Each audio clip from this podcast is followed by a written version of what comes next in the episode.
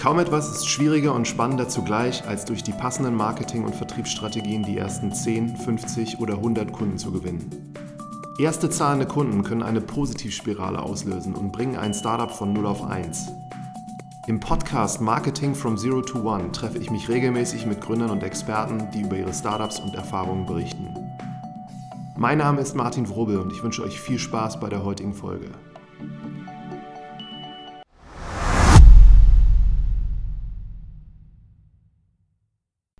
Willkommen zu einer neuen Folge hier von Marketing Zero to One. Ich sitze heute zusammen mit David und David ist der Gründer von Table of Visions. Am besten ist, wir starten wie immer, dass du dich selber mal kurz vorstellst. Ja, vielen Dank, Martin. Ähm, mein Name ist David Holitzek. Ich bin äh, Gründer und Geschäftsführer von Table of Visions. Wir bieten großen Unternehmen digitale Innovationsökosysteme an. Was das genau im Detail ist, kann ich äh, gerne auch später erklären.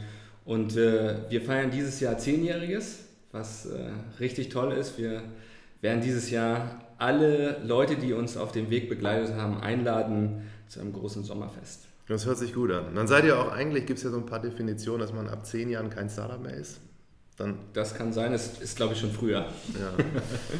ja, bevor wir über euer Produkt und Innovation sprechen, erzähl noch mal so ein paar Dinge, wie du zum Gründen gekommen bist, was du auch studiert hast und vor diesen zehn Jahren gemacht hast? Okay, vor den zehn Jahren beginnen wir ganz am Anfang. Ähm, ich habe mich früher immer, immer viel mit äh, Film und Fernsehen auseinandergesetzt und ähm, hatte da immer schon eine Leidenschaft zu. Meine Mutter ist ähm, Filmproduzentin, mein Vater arbeitet im Theater, ist Schauspieldirektor und Regisseur. Und dadurch hatte ich immer eine Affinität zu äh, Film, Fernsehen, Theater. Und klar rutscht man dann da auch irgendwie rein. Ich habe mal ein Praktikum bei UFA gemacht und habe festgestellt, wow, das liegt mir total, es liegt mir in den Genen. Ich möchte in Zukunft eigentlich im Film- und Fernsehbereich arbeiten. Ähm, damals habe ich meinen Produktionsleiter gefragt, soll ich die Ochsentour machen? Das bedeutet halt sich hocharbeiten oder soll ich studieren? Und er meinte, nee, David, das macht man heutzutage nicht mehr. Studier geht viel schneller. Und äh, so bin ich halt reingerutscht ins Studium, angewandte Medienwirtschaft ähm, äh, in Mittweida. Und äh, das war ein wirklich, wirklich cooles Studium, weil man, man hat alles gelernt ähm, in diesem Bereich. Das heißt, äh, von wie bediene ich die Kamera, über Schnitt, über Regie. Also ich man lernt alles, aber man ist nicht Spezialist, was wiederum auch ein Nachteil ist. Ja? Also ein Generalist ist was Tolles, aber in der äh, Filmbranche ist, werden eigentlich mehr Spezialisten gesucht als Generalisten.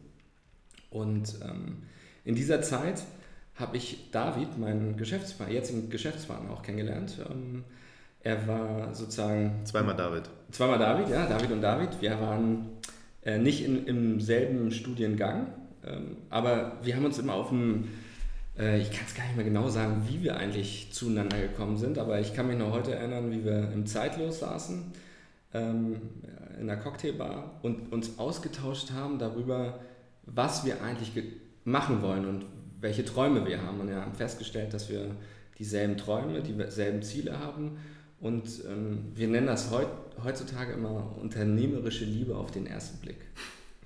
Okay, wie war die? ja. ähm, sehr produktiv. Also wir haben, es fing alles damit an, dass ich jemanden bei Pro7 Sat1 kannte. Damals war Pro7 Sat1 noch in Berlin.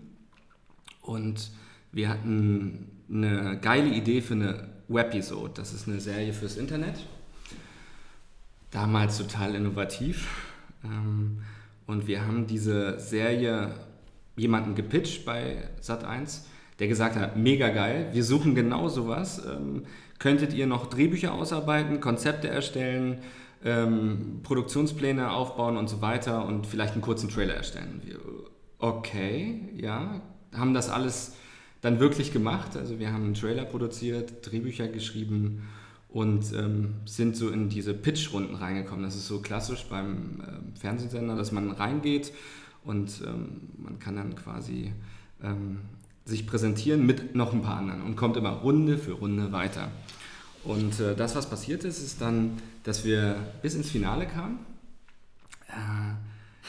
Die Führungsriege aus München kam eingeflogen.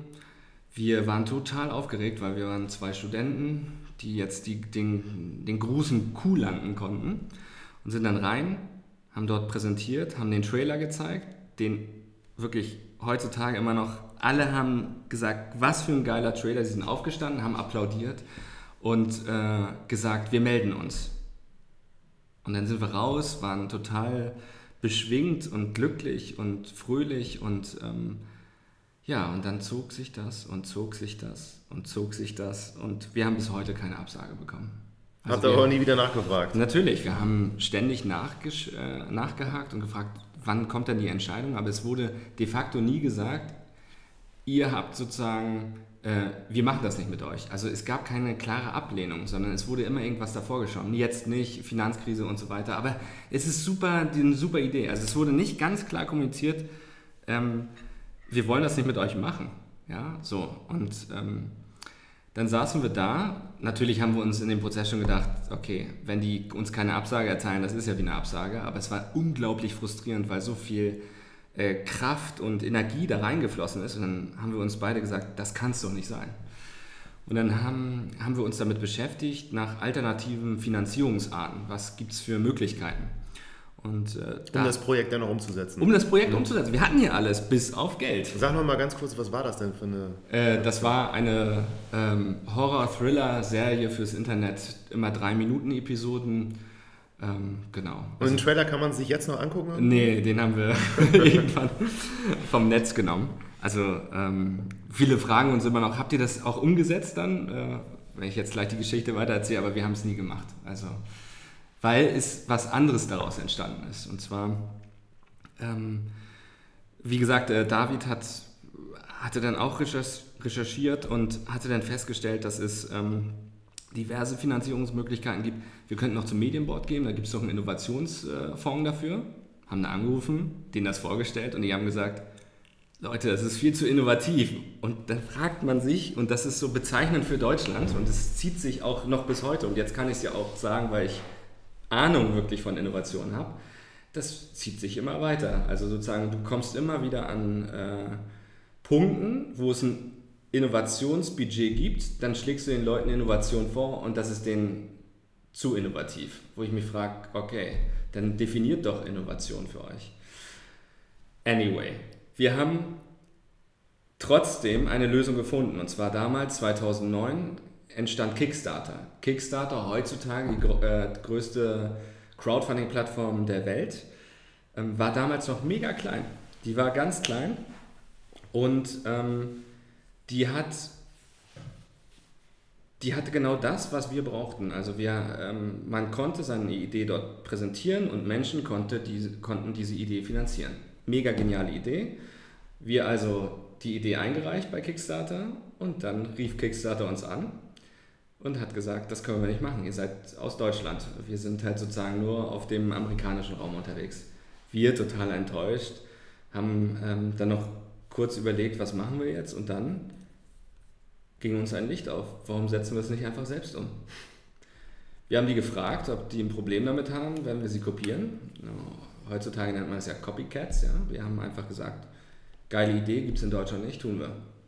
Wir haben keine Ahnung von Programmieren gehabt, wir hatten keine Ahnung vom Design, wir hatten ja nur sozusagen unsere Ausbildung in den Medien, im Medienbereich, aber wir wussten, wir brauchen das, um eigentlich unser Projekt umzusetzen.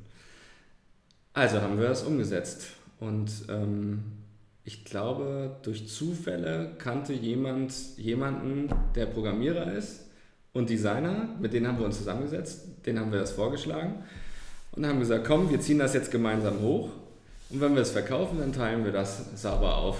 So ungefähr lief es. Und äh, wir haben wirklich es geschafft, innerhalb von drei Monaten diese Plattform hochzuziehen. Ähm, die damals hieß? Die damals hieß Pling. Pling. Pling äh, war mit die erste Crowdfunding-Plattform Deutschlands ähm, als wir an den Start gingen, das war im, so um 2010, war Kickstarter in dem Moment Millionen bewertet. Es ging steil durch die, die Decke. Der berühmte Hockeystick, den man im Startup-Bereich kannte, hatte Kickstarter gerade. Und wir sind auf den Boden gefallen und dachten, yes, wir haben es geschafft. Wir sind Millionäre. Äh, wir hatten natürlich noch nichts, aber wir dachten einfach, das wäre jetzt unser großer Durchbruch. Und ähm, wir mussten dann in den nächsten zwei Jahren feststellen, dass die Kultur, die deutsche Kultur eine ganz andere ist als die der Amerikaner. Auch die ganze Mentalität. Dort geht es immer darum, dass Amerikaner sind von Haus aus Menschen, die hinfallen, aufstehen und immer versuchen, andere Menschen dafür zu begeistern, was zu machen. Und die deutsche Kultur war, ich sage bewusst war, weil auch die sich natürlich verändert, ähm, eher so verhalten, ängstlich. Ähm, Scheitern gehört nicht zu der deutschen Kultur, ähm, muss man ganz ehrlich äh, sagen, sondern es muss immer korrekt sein, es muss akkurat sein und wenn einem einer einem Fehler passiert, dann ist es eher, wer war es, ich war es nicht und ich schiebe die äh, Verantwortung von mir. Und das hat man, diese Auswirkung hat man auch bei Pling gesehen. Äh, es ging, also das Wachstum war total, also nicht groß, es war, wir mussten viel Pionierarbeit betreiben. Wir haben zwei Jahre lang, waren wir wirklich auf ZDF, auf RTL, in der Bildzeitung. Dieses Thema Crowdfunding war so neu in Deutschland, dass es sozusagen gefeiert wurde. Und ähm, wir haben dieses Thema Crowdfunding etabliert. Es kam zeitgleich kam ähm, noch, ein, noch eine Plattform Startnext, die jetzt mittlerweile immer noch am Markt ist, ähm, auch auf dem Markt. Und ähm, das war sehr, ein sehr umkämpfter Markt für die paar, die Crowdfunding toll fanden. Wir haben halt viele Projektgründer gehabt, die Anfragen hatten. Wir haben die Projektgründer begleitet dabei, ähm, zu sagen sozusagen, äh, wie können sie ihr Projekt so aufbereiten, dass fremde Menschen sie finanzieren. Ja? Wie schwer ist das denn? Also, dass fremde Menschen ein Geld für ein geiles Projekt geben. Und wir waren immer, also in den zwei Jahren waren wir die ganze Zeit mit der Plattform beschäftigt und haben irgendwann natürlich nicht unser eigenes Projekt mehr gemacht, weil das Projekt also dieses, die Webserie, wurde dann zurückgestellt, weil wir gemerkt haben, wir haben mit der Plattform etwas geschaffen, wo wir viel mehr Menschen helfen können. Ähm, und das hat wirklich Spaß gemacht, aber man muss auch gestehen, dass es eine sehr harte Zeit war, weil das Businessmodell dahinter ähm, ist oder war ähm, nur bei Erfolg. Also wenn das Projekt wirklich erfolgreich finanziert wurde, also beispielsweise in 40 Tagen, nur dann hat die Plattform eine Provision gekriegt. Und die Provision war 5%. So. Und äh, wir haben damit mit äh, Budgets gehabt, die darüber gingen, so 1000 Euro. So, und davon 5% und davon noch die Mehrwertsteuer abgehen. Davon kann kein Mensch leben. Also nicht mal eine einzelne Person kann davon leben, selbst wenn davon ganz viele finanziert werden. Und so haben wir dann weil es uns natürlich mega viel Spaß gemacht hat und wir auch sehr hohe Aufmerksamkeit bekommen haben, haben wir dann halt Nebenjobs angenommen. Also quasi, wir hatten ja eine Firma und haben dann einfach ein Agenturbusiness gehabt. Dann hieß es, könnt ihr eine Website bauen, könnt ihr, könnt ihr das, könnt ihr dies machen. Das haben wir natürlich einfach dann gemacht. Einfach nur, um dieses Baby, bling.de, zu finanzieren. Genau. Und das war das war sozusagen die, erste, die ersten Schritte, die ersten ähm, Schritte, die wir gemacht haben als Gründerteam. Was war das größte Projekt, was damals zustande gekommen ist? Weißt du das noch? Das allergrößte, also ich würde sagen, ob es das wirklich das größte war mit ähm, von der Finanzierung her, das weiß ich nicht mehr ganz genau, aber ich weiß das größte mit der größten Kommunikations-Marketing-Impact. Und zwar waren das äh, Paul und Hansen. Das ist ein Gründerpaar es sind zwar Gründer aus äh, Berlin, deren Idee war es, mit dem Fahrrad von Berlin nach Shanghai zu fahren. Und die waren und ein digitales Buchprojekt umzusetzen. Und die waren wirklich in der Tageszeitung, Bildzeitung, die waren beim Stern, also Stern TV. Und ähm, ich glaube, die haben 12.000 Euro damals eingesammelt, haben das gemacht. Wir haben auch noch voll süß von denen eine Karte geschickt bekommen aus Shanghai, eine Postkarte auf dem Weg und ach, die, haben, die waren wirklich toll, Paul und Hansen. Und ich glaube, die sind immer noch mega erfolgreich dadurch. Die haben das als Sprungbrett genutzt. Und ähm, wir hatten aber ganz viele tolle Gründer da. Also es hat sehr viel Spaß gemacht mit äh, den Gründern oder nicht Gründern, halt mit den Leuten ihre Projekte zu verwirklichen. Ich glaube, die, die lustigste Anekdote war wirklich, als wir bei RTL waren ähm, äh, ja, Crowdfunding super, du kannst deine Träume verwirklichen. So war es ungefähr bei RTL Explosiv. Und dann riefen die Leute an, ja, ich will unbedingt diese, diese Burg dafür 5 Millionen kaufen. Kann ich das jetzt auf kling.de stellen? und du musst den Leuten erklären, schwierig, wie willst du denn die Leute davon überzeugen, dass sie dein Projekt finanzieren? Das ist wirklich nur dein Traum. Du schaffst damit keine Werte für andere oder ähnliches. Das war schon sehr lustig, wenn es bei RTL veröffentlicht wurde und Kling was da für eine Zielgruppe kam, ja, ohne sie jetzt abwerten zu wollen, sondern, äh, was da für Ideen kamen und welche bei ZDF kamen, welche bei über Bild kamen und so weiter. Das war schon. Weiß man viel über die Zielgruppen Bescheid. ja, das war schon eine spannende Zeit. Ja, super. Also, wie ich es raushöre, so ein bisschen viel gelernt, ja, von super. einem zum anderen gekommen. Mhm. Jetzt mit der Mentalität der Amerikaner, die ja häufig dann so sagen, warum eigentlich nicht? Und die Deutschen immer nach diesem Warum fragen. Und daraus ist dann eigentlich Table of Visions entstanden? Genau, man muss eigentlich sagen, Table of Visions war einfach die, ähm, die Firma, die wir gegründet haben am Anfang, Tisch der Visionen. Äh, immer der, die Idee, nicht nur eine Idee zu haben, sondern mehrere. Und ähm, dass sozusagen wir uns nicht äh, festlegen auf eine Sache, sondern wir sind offen für vieles. Ähm, da ecken wir heutzutage immer noch stark an. Also es gibt ganz, ganz krass die, die äh, Menschen, auch Gründer und auch äh, Venture Capital Leute, die sagen, Fokus, Fokus, Fokus. Und es gibt dann die, die sagen, nee, wir wollen mehr kreativer sein und lass uns doch ein bisschen mehr treiben. Ja? Man kann das schon nachvollziehen, mit Fokus schafft man schneller bessere Umsätze, und sicherlich auch äh, ist zielgerichteter. Man hat viele Vorteile, aber David und ich haben für uns zum Beispiel erkannt, dass wir diese Freiheit brauchen, dass wir, dass wir einfach ein Teil davon, also deswegen sind wir zum Beispiel, wir sind nie äh, VC finanziert gewesen, immer gebootstrapped, das heißt sozusagen aus eigenen Mitteln versucht es aufzubauen. Ich kann auch jedem sozusagen sagen, selbst wenn man 0 Euro hat, kann man gründen. Ähm, weil mit Pling, wir hatten eigentlich so gut wie gar kein Geld ähm, als Studenten und wir haben es trotzdem geschafft zu gründen, indem wir einfach überzeugend waren. Wir haben einfach einen Programmierer und einen Designer, klar waren die im Freundeskreis, aber dafür begeistert und mit denen das gemeinsam umgesetzt. Mhm. Und haben einfach einen Vertrag, der, klar, wenn man ihn heute liest, äh, ist, würde ich wahrscheinlich so nicht nochmal aufsetzen, aber da steht dann halt drin, kriegst bei Verkauf 30 Prozent, 15 Prozent und so weiter. Ähm, und das Tolle war, muss man sagen, wir waren auch die Einzigen, die verkauft haben. Wir haben Pling 2012 äh, verkauft und ich erinnere mich noch heute, wie wir dem Designer an, seinem Hoch also an seiner Hochzeit, der hatte Hochzeitsfeier gefeiert, haben wir dann diesen Scheck mitgebracht und ihm das überreicht. Und das war, er hatte natürlich damit nicht gerechnet und das war schon ein tolles Gefühl, dass man einfach den Menschen, mit, die, mit denen, denen man auch was zu verdanken hatte, dass wir sie nicht vergessen hatten, ja, obwohl sie es selbst vergessen haben, dass das theoretisch passieren könnte, ähm, dass man denen was wieder zurückgibt. Sehr cool. Und dann zu Table of Visions, also nochmal, das hat sich ja weiterentwickelt. Ja. ja. Was macht ihr da jetzt genauso für eure Kunden und wer sind jetzt eure Kunden? Mhm. Um die Geschichte abzurunden, weil ich es ja schon gesagt habe, wir haben zwei Jahre erfolgreich betrieben, Pling, bekamen dann ähm, die Möglichkeit, Pling zu verkaufen, haben auch zugeschlagen, muss man sagen, unter anderem, weil das Businessmodell, wie ich es vorhin gesagt habe, einfach, wenn man sich das wirklich äh, ausrechnet, ist es so schwer, ein, eine erfolgreiche Crowdfunding-Plattform hier in Deutschland nur aufzubauen, weil es müssen so viele Umsätze, erfolgreiche Umsätze darüber generiert werden, damit ein Mensch bezahlt werden kann. Das war einfach sehr schwierig.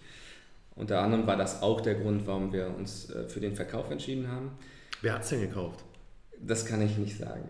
Aber die Richtung, also war das jetzt jemand, der mit dem Thema was zu tun hat oder? Nicht wirklich. Also er hatte eine Vorstellung davon, wie sich Pling weiterentwickeln kann oder soll. Hat es probiert, wir haben ihn auch noch begleitet, aber ist es in der Form, also sozusagen eine paneuropäische Crowdfunding-Plattform zu werden, gescheitert. Mhm. So. Ähm, man verkauft sowas immer mit einem lachenden und einem weinenden Auge, weil es ist ein Baby, man hatte sozusagen da viel Herz und, und, und, und Schweiß reingesteckt und man denkt, also wenn man das rein emotional betrachtet, dürfte, hätte man es nicht verkaufen dürfen. Aber das Gute war, dass wir es einfach auch so ein bisschen aus äh, Business-Sicht betrachtet haben. Also wir waren dann mittlerweile in einem, ich sag mal, Alter, einfach in einer Reif, einem Reifeprozess innerhalb von uns selbst, mir und David, dass wir entschieden haben für uns, ähm, es geht so in der Form nicht weiter, weil dann, es, gibt, gibt keine Möglichkeit, das wirklich erfolgreich so aufzubauen, dass man davon leben kann. Und deswegen haben wir uns dafür äh, entschieden, es zu verkaufen. Und der Vorteil war, wir haben die Marke rausverkauft und die Technologie, aber durften auch die Technologie behalten, aber nicht das gleiche nochmal machen. Und in der Zeit kamen viele Unternehmen auf uns zu, wie die Sparkasse, ähm, wie äh, andere große Unternehmen, die, die gefragt haben, wie, was können wir aus Crowdfunding lernen? weil wir halt in der Presse waren die ganze Zeit. Und das haben wir als Boost genommen, um ein neues Geschäft aufzubauen. Und zwar muss man auch dazu sagen, dass das nicht unsere Idee war, sondern wir saßen bei der Sparkasse und die Sparkasse hat uns gefragt, kann man die Crowdfunding-Mechanismen, also Laufzeit, ähm, Finanzierung, übernehmen für ein betriebliches Vorschlagswesen oder grundsätzlich, um digital ähm, Prozesse abzubilden, um innerhalb eines Konzerns oder einer Konzernstruktur Dinge zu finanzieren, also Projekte zu finanzieren. Und wir haben natürlich gesagt, klar, hört sich erstmal grundsätzlich gut an. Aber um ehrlich zu sein, war der Schuh, den wir uns damals angezogen haben, gigantisch groß. Und wir, also, so, stell dir so einen riesen Schuh vor und da stehst du als so ein kleiner David und David dann da drin und der Schuh ist riesig und guckst dich so um und denkst okay, wie sollen wir den ausfüllen? Das heißt, wir sind den, mit den Jahren da reingewachsen, müssen wir gestehen. Aber wir sind halt mit den Kunden äh, gewachsen. Das kann ein Vorteil sein, kann aber auch ein Nachteil sein. Und daraus ergeben sich für mich nochmal die Fragen, so die Sparkasse, also ihr habt dadurch, dass ihr mit diesem Crowdfunding-Thema einfach so eine klare Positionierung hattet, dann einfach einen Anruf von denen bekommen und die haben gesagt, so könnt ihr uns darüber mal was erzählen oder wie lief das genau ab? Ich weiß gar nicht, ich kann mich nicht mehr genau, genau daran erinnern, wie es ablief. Ich weiß nur, dass wir dieses Gespräch hatten, wo wir, wo wir hingefahren sind zur Sparkasse ähm, und die uns ausgefragt haben über das Thema und die uns dann konfrontiert haben, dass sie grundsätzlich damit liebäugeln, dass eine Crowd ja auch ähm, sozusagen in einem Konzern auch die Mitarbeiter sein können. Und wir sind mit diesem mit diesem Input der Sparkasse schwanger gegangen und haben daraus dann eine konkrete Idee entwickelt, was man gemeinsam machen könnte, haben denen das vorgeschlagen und die haben gesagt, why not? Und äh, wir haben das dann gemeinsam mit denen umgesetzt und sind direkt gescheitert. Muss man einfach sagen. Also wir haben, das war richtig geil, weil es, die, der, der Prozess war wirklich, dass man Projektfinanzierung digital zentral äh, umsetzt. Aber man muss einfach sagen, man scheitert dann an Konzernstrukturen, die vorhanden sind, ja. Und äh, das ist heutzutage immer noch so, ja. Also wir haben uns, ich meine, wir reden hier von 2012, wir sind ja 2020, alle Regeln von Digitalisierung, damals wollten wir es machen, und, aber das ist, wir waren unserer Zeit voraus. Und ähm, das kommt jetzt ganz langsam erst. Also dass äh, Unternehmen, große Konzerne sich äh, überlegen, wie kann man Mitarbeiter sinnvoll einbinden, wie könnte man Projektfinanzierung sinnvoll ähm, umsetzen. Genau. Mhm. Also die Sparkasse mit der Idee einfach, jetzt dieses Stück äh, Technologie zu nutzen, um Mitarbeitern einfach eine Stimme zu geben und dann können die für ihre eigenen Projekte einfach sammeln. Wenn sie Zuspruch kriegen, sollte es umgesetzt werden. Ihr seid jetzt gescheitert, aber trotzdem gibt es das ja weiter und habt viele, viele andere Kunden, ja. habe ich gesehen, auf ja. eurer Website auch ja. gewonnen. Aber die Sparkasse hat euch in diese Richtung quasi so ein bisschen... Ja. Und also man, das ist das, ist das Schöne. Ähm, deswegen, ist, es gibt ja auch mal diesen Rat von ganz vielen, wenn du einen Prototyp hast, sprich doch mit deinen Kunden. So. In dem Fall wussten wir ja gar nicht, also es gab ja noch kein reales Produkt, in dem Sinne, doch, es gab Crowdfunding, so. Und wir mussten überlegen, wie man das transferiert in die Sparkassenwelt mit den Anforderungen, die die haben. So, also Betriebliches Vorschlagswesen ist unglaublich alt, also das hört man auch schon an der Begrifflichkeit. Das diente immer dazu, dass man quasi Mitarbeiter befragt nach Ideen und Vorschlägen. Und das wurde, und wurde früher oder wird immer noch sehr viel analog betrieben. Ich ähm, erlaube mir jedes Mal den Spaß, dass man eigentlich einen Briefkasten aufhängt und darunter eigentlich so einen ähm, Schredder hat. Das heißt, man haut die Idee rein und man hört dann nur ein bisschen wie das Banksy-Bild. genau. Und das war dann die Idee des Mitarbeiters. Und ähm, davon wollten wir weg. Das war unsere Grundidee dann, dass wir quasi dieses Crowdfunding-Prinzip äh, alle zentral auf einer Plattform total transparent, ja, was ja auch für Unternehmen schon uh, transparent, dass man wirklich das radikal fährt. Also und damit sind wir dann auch in den letzten acht Jahren ähm, sehr erfolgreich gefahren. Also wir haben wirklich durchgesetzt, dass Software, die im Einsatz ist bei, bei Kunden oder war bei Kunden, die komplett anonymisiert ablief, dass die abgelöst wurde durch unsere transparente, äh, durch unsere transparente Plattform mit den transparenten Prozessen und den klaren Prozessen. Also man hat ganz häufig in Unternehmen ähm, die Problematik, dass man Ideenleichen hat. Also wir haben Dinge gesehen, so, ja, hier, wir haben 10.000 nicht umgesetzte Ideen. Okay, in welchem Status befinden sich Konzeption? Also das kann ich dir nicht sagen, so in etwa.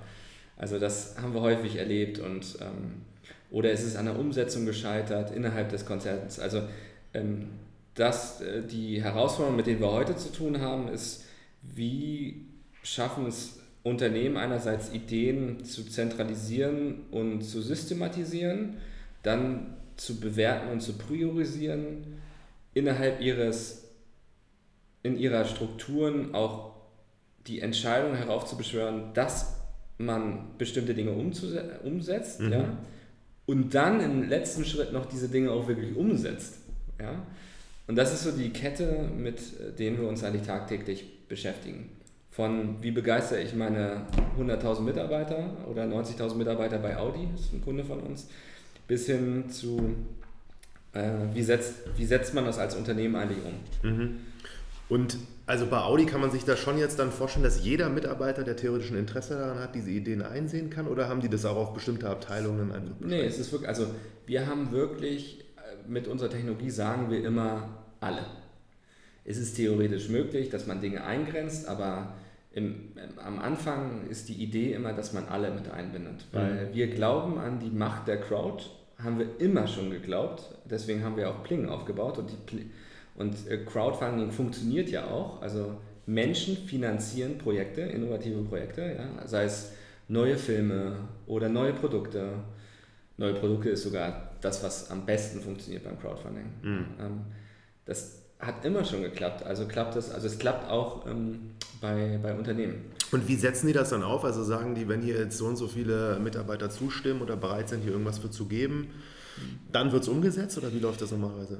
Ähm, meine Antwort ist immer darauf, dass es wie ein Cocktail, den kannst du immer unterschiedlich zubereiten. Das heißt, ähm, der, die Umsetzung innerhalb eines Unternehmens ist, äh, der, oder der Unternehmen ist so vielfältig. Also du hast Unternehmen, die äh, Prozesse eingezogen haben mit, es müssen mindestens 100 Mitarbeiter im Durchschnitt 3,5 Sterne, also eine Sternebewertung, ergeben in der Laufzeit von 40 Tagen. Mhm. Nur wenn das, wenn diese, diese beiden Kriterien, also Mindestanzahl und Durchschnitt der Sterne erfüllt ist, erst dann ist es erfolgreich und schafft den erst, das erste Gate so in etwa. Mhm. So, und dann ist immer die Frage, was ist das zweite? Ja? Also und das ist so unterschiedlich. Da gibt es Unternehmen, die schon Prozesse haben, die haben ein eigenes Umsetzungsteam, die das, die Idee erstmal aufbereiten und dann in ein, in ein Board reingeben, die dann priorisieren und es umsetzen lassen, hin zu, ähm, und da sind wir eher äh, sozusagen Befürworter, dass man die Mitarbeiter,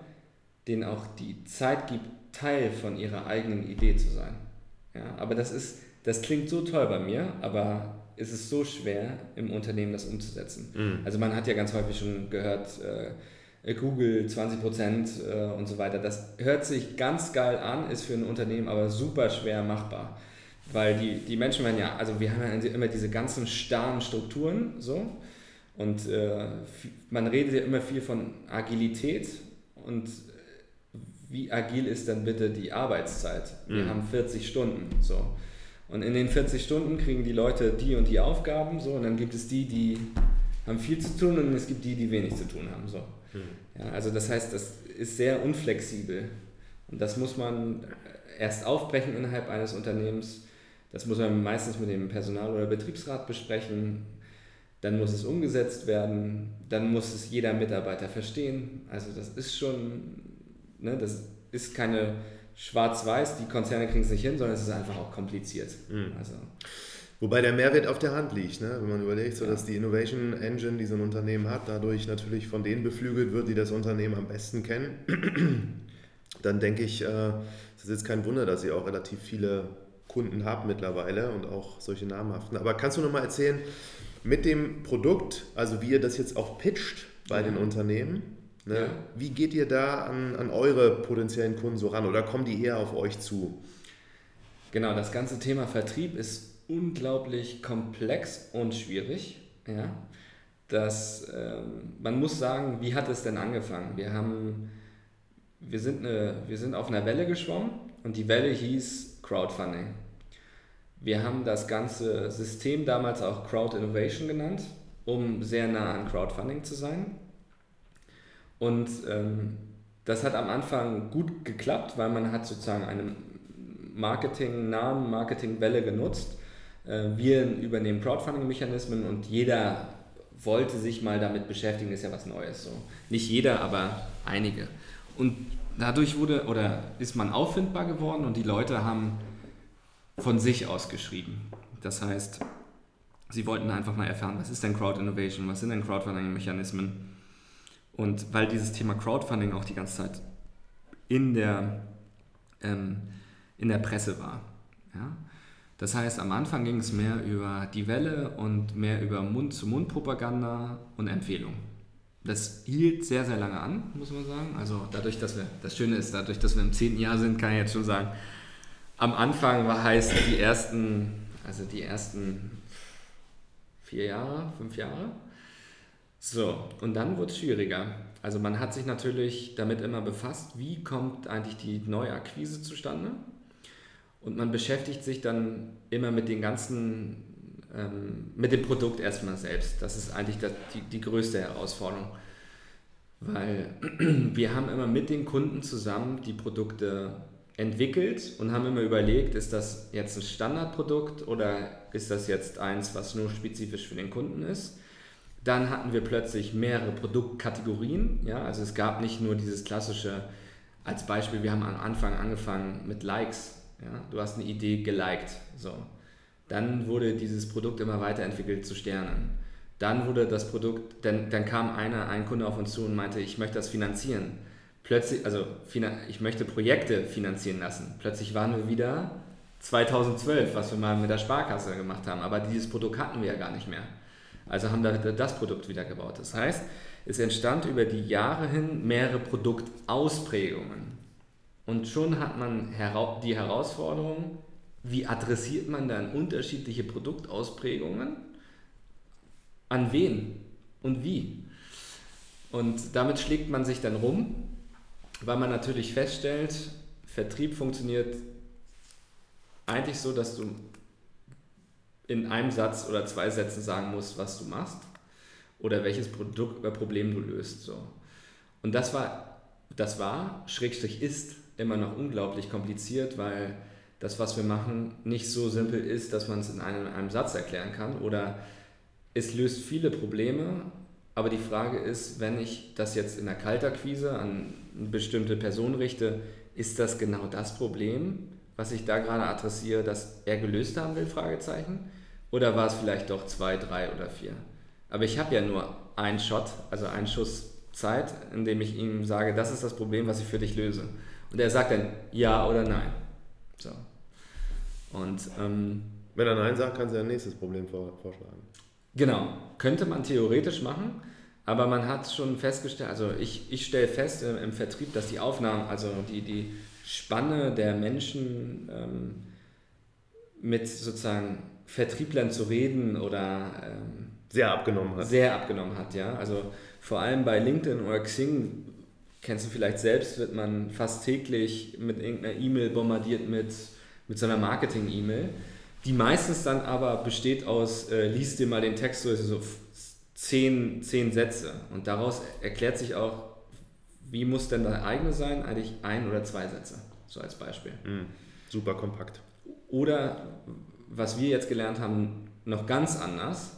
Das Profil muss eigentlich umgestellt werden. Die müssen quasi schon in ihrer Besucherleiste sehen, welches Problem du löst. David Holicek, CEO Table of Visions, stand früher da. Heutzutage steht drin, löse Probleme im Innovationsbereich als Beispiel. Also ich weiß gar nicht mehr, ich weiß gerade nicht, was genau bei mir drin steht, aber das heißt, man muss noch viel spezifischer überlegen, wie kann man die Aufmerksamkeit desjenigen gewinnen. Und ähm, im B2B-Bereich ist es aus meiner Sicht noch viel schwieriger.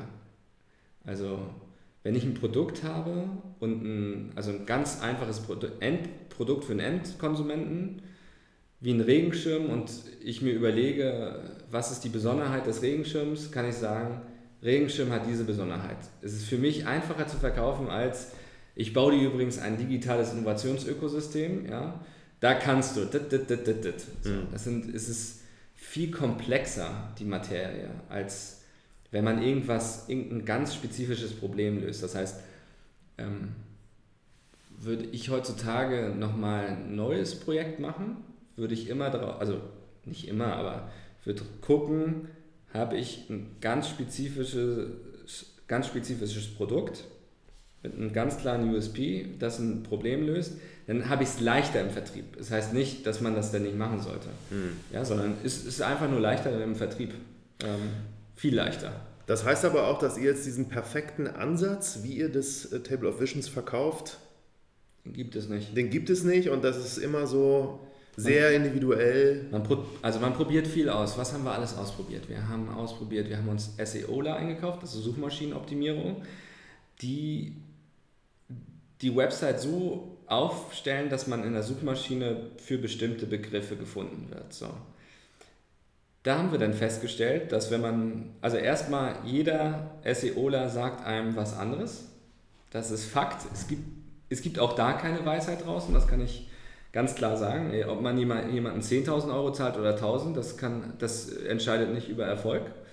Ähm, es gibt sowas, womit die sich behelfen. Das heißt, die gucken nach, wie, wie oft wird das gesucht. So.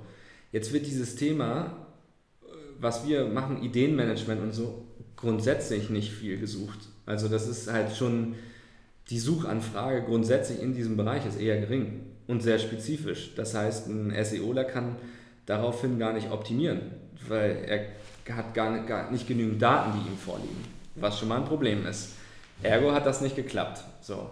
Dann hatten wir Leute eingekauft, die Kommunikationsstrategien machen, ja? andere Ansprachen, haben das mal ein Jahr getestet. Um so in die Presse zu kommen auch und so weiter. Um in die Presse zu kommen oder, oder um auch, ähm, wie baue ich, also ich bin auf der Website und wie verstehe ich das sofort, ja? Ähm, hat auch nicht gut geklappt. Also das Schwierige ist, wie, wie kann man das immer auswerten, aber es war sozusagen, ich kann es nur subjektiv, weil man kann, konnte das nicht immer perfekt mit, man kann ja einfach nur Kunden dagegen rechnen. Mhm. Ja? Also äh, es waren nicht ausreichend Kunden, dass ich sage, wow, war ein Erfolg. So, das hat nicht geklappt. Also nicht geklappt heißt, es war nicht so, wie es mir, also ich stelle mir das so vor, wie ich es vorhin gesagt habe, ich, ich finde irgendeinen Marketingkanal, den ich hochskalieren kann. Mhm. Und es gibt diesen Kanal in dem Bereich, wo ich arbeite, nicht. Ja, es gibt Leute, ich habe gesehen, wie Leute arbeiten, die, die machen dann zum Beispiel, was klappt, ist, die nehmen alle ihre Keywords, wo man, also die bauen so eine Art Glossar auf, mhm. schreiben da irgendwas rein, um Leute darüber abzugreifen, in der Hoffnung, dass die dann die richtigen sind. So.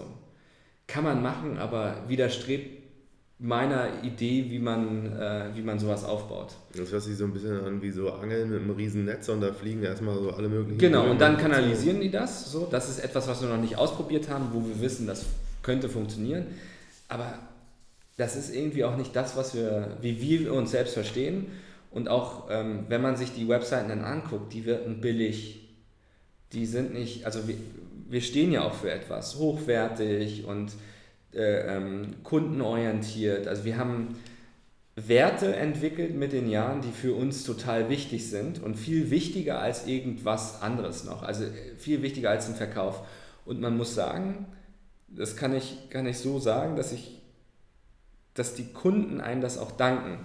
Also wir haben ganz viele Kunden, die wir seit 2012 und 2013 haben, immer noch.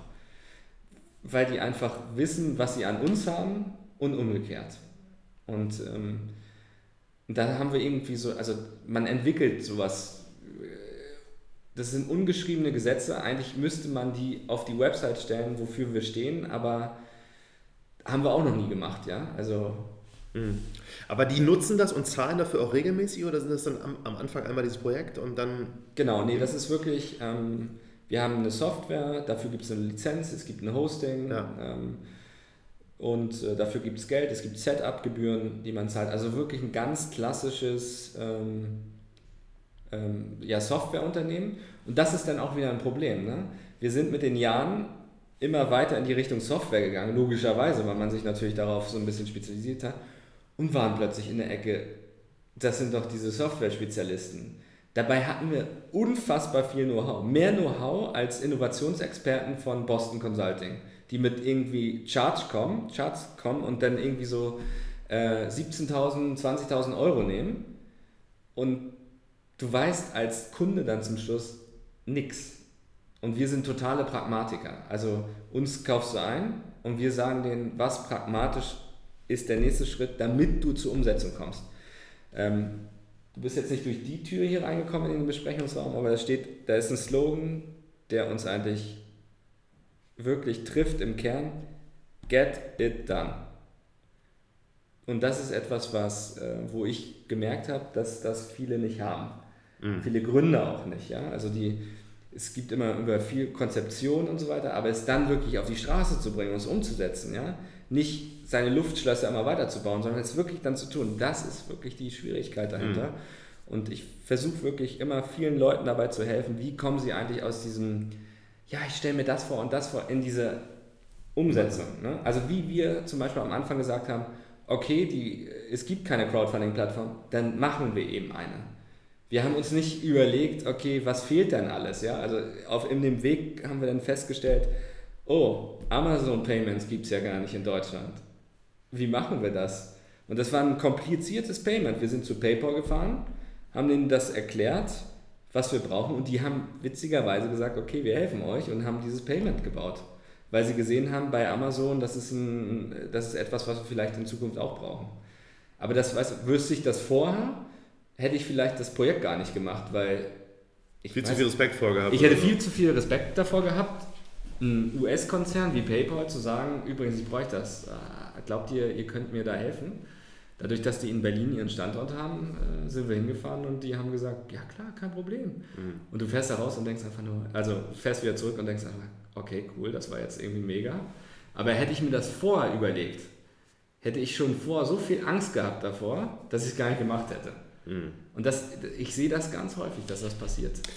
Aber so eine Weisheit jetzt von dir dann für Gründer, die wirklich Respekt haben vor so ja. einer Sache, was wäre da dein Tipp in Kurzform so, dass man... Ja, ähm, trotzdem vorankommt?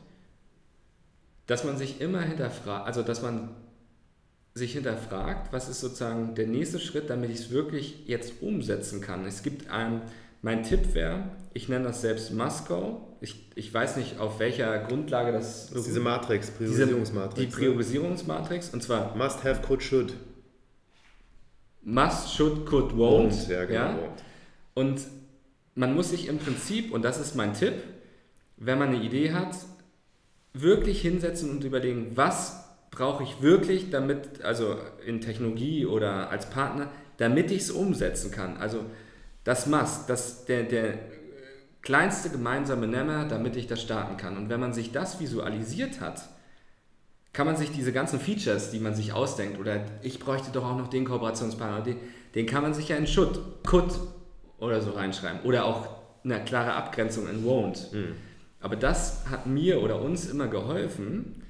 Alles, was in Mast stand, war klar, dass das umgesetzt werden muss. Und es gibt, es gibt von, ähm, ähm, ich weiß nicht, wo ich das mal gelesen habe, aber Google wurde als Beispiel genannt, was brauchst du, damit Google umgesetzt wird? Das Suchfeld, einen Suchbutton und einen Algorithmus plus eine äh, Result-Seite. Das war das Einzige, was man brauchte, um das umzusetzen. Und das haben die immer noch. Und das haben die immer noch. Und warum? Also Yahoo hatte noch News daneben und so. Das, ja, stimmt. das ist eigentlich das Beispiel Google und Yahoo. Yahoo hat sich in Must so viel reingeschrieben, das, und wenn man ehrlich ist, braucht man das ja nicht, sondern guckt man sich Google an, die haben das verinnerlicht und die haben, das, die haben einfach das umgesetzt, was man brauchte. Und das ist mein Rat für alle, die ähm, sozusagen immer noch träumen oder glauben, ähm, nicht genau wissen zu, zu wissen, wie man es umsetzt diese Matrix aufbauen, was gehört alles in Must und sich nicht anlügen, keine Features reinpacken. Wirklich, dass, dass es wirklich simpel funktioniert, dass das, was man sich überlegt hat, ich klicke den Button und dann, oder das ist das Produkt, dann funktioniert es. Richtig gut. Ja.